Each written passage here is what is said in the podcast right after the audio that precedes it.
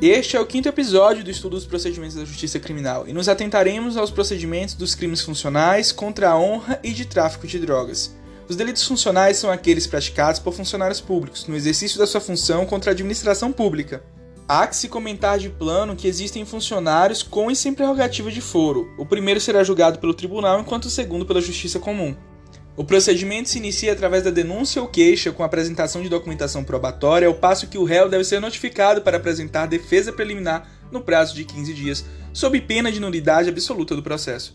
Após isso, o juiz receberá ou rejeitará a denúncia queixa, para que, caso atendida, prossiga com a devida citação, seguindo pelo rito ordinário.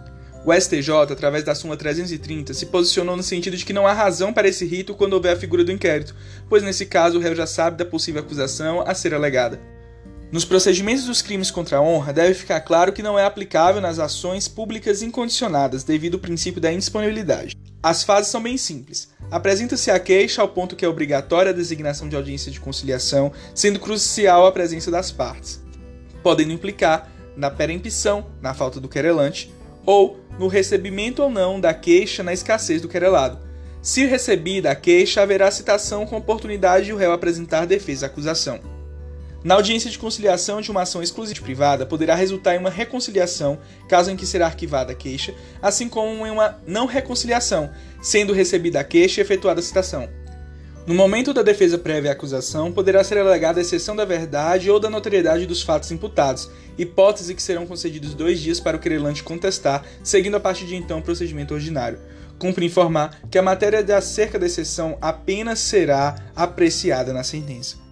Nos crimes de tráfico de drogas regidos pela Lei 11.343 de 2006, subsidiada pelo CPP, é preciso entender que os de porte para o consumo de entorpecentes serão regidos pelo rito sumaríssimo, não havendo, em hipótese alguma, prisão em flagrante, com possibilidade de transação penal e penas previstas em própria lei.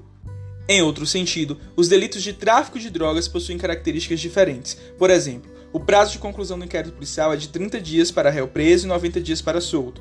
Concluso o inquérito, inicia-se a fase de instrução, em que o Ministério Público deverá oferecer denúncia em 10 dias, independente da situação do réu, arrolando até 5 testemunhos de plano. Antes do recebimento da denúncia, o juiz oportunizará a defesa preliminar. Caso não realizada, ocorrerá a nomeação de um defensor para prosseguimento, visto seu caráter obrigatório e essencial, devendo o acusado ser notificado pessoalmente para tal. Após a defesa preliminar, haverá o recebimento ou rejeição da denúncia. Na hipótese do recebimento, seguirá com a citação e designará a audiência de instrução e julgamento em 30 dias.